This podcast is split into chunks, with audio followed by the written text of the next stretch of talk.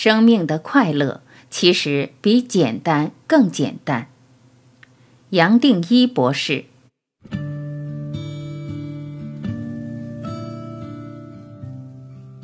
每个人都想要快乐，这一生无论过得多辛苦、艰困，甚至遭遇不合理的对待，仍然抱着希望。也许哪一天、某个时候，谁的态度、物质环境改变了，自己就会快乐了。坦白说，这也是推动人类物质条件和社会环境不断进步的力量。尤其华人能在近百年的历史创伤中很快地重新崛起，也是靠着这种观念所带来的动力。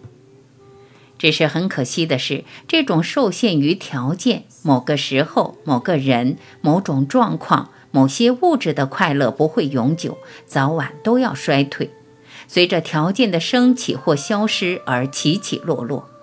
甚至哪怕有一个可以天长地久的条件，我们人本身的生理架构也无法维持快乐感的长久。这在生理学上称之为享乐适应。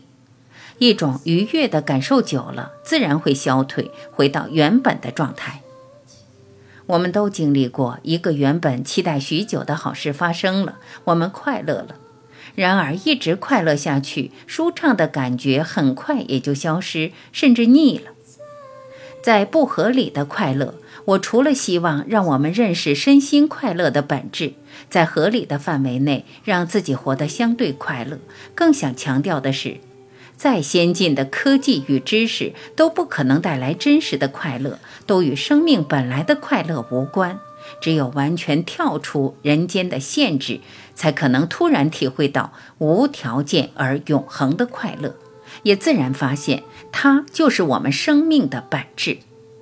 我称这种无条件而永恒的快乐不合理，因为它完全不落入任何合理的条件与制约，而且这种不合理的快乐是比简单更简单，比人类有史以来的追寻都还简单。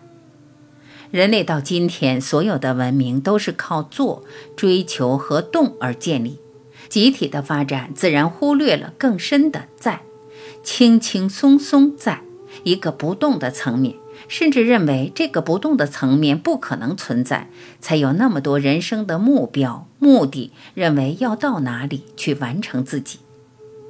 这本身就是假设我们不完整、不完美，还需要到一个别的地方才可以完成自己。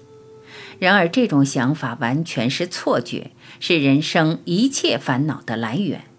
就好像我们人类集体失去了记忆，完全忘记自己其实有一个更大的层面，是我们每个人都有的在圆满。非但毫不重视，更荒谬的是还要到处去找。我们忘记了这种生命本质的快乐，却设计了许多方法去定义快乐、追寻快乐。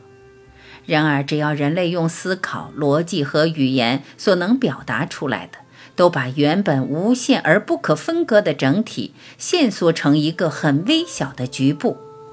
自己投入一生去追求还不够，还透过教育、文化、理念将这种不成比例的追求散播出去，甚至传递给下一代。对我而言，这个现象是最不可思议，也是最可惜的。这一来，人类怎么可能快乐？快乐是活出更深的层面。倒不是把自己局限在一个很窄的二元对立的角落，在一个很狭隘的空间活着人生。更不可思议的是，找到生命的全部更深的层面，在其实我们什么都不需要做。这一点和你我这一生被洗脑而深信的一切努力完全是颠倒的。不合理的快乐之所以比简单更简单，正因为它不在于怎么做。最多只是让充满噪声的脑静下来，这种快乐也就自然浮出来。然而，我们可能还在质疑，是不是真有这种快乐本身就是永恒，而不受生活条件的限制或影响。其实，我们都体验过这种内在宁静的快乐。也许投入创作时突然灵光一闪，或是长长的散步，顿时毫无杂念。只是这个经验一过，也就自然会用念头去分析，自然会想透过其他的刺激，再一次回到这个快乐。不知不觉忘记了经验的变化或内容，其实不是重点，内心宁静的状态才是关键。要有信心，知道这种均衡宁静的状态以及从中所生的快乐确实存在，也是我们这一生最值得去找回来的，比生活的任何其他追求都重要。正因为那么重要，我才希望透过个人的表达与体验，以及各种练习方法，带来一个能与生活结合的实用层面，帮助你我从一个局限的生命回到整体。只怕这一系列的作品表达的不够清楚，把这本来就属于我们的生命本质，又落入了另一套系统，又一个哲学或又一个科学。然而这些顾虑对我个人都不是最重要，相信对你也不那么重要。最关键的还是我们这一生能不能走出一条路，而这条路充满潜能、希望、活力，充满了快乐。这才比较重要。我最多只能邀请你亲自验证这一从来没有失落过的不合理的快乐。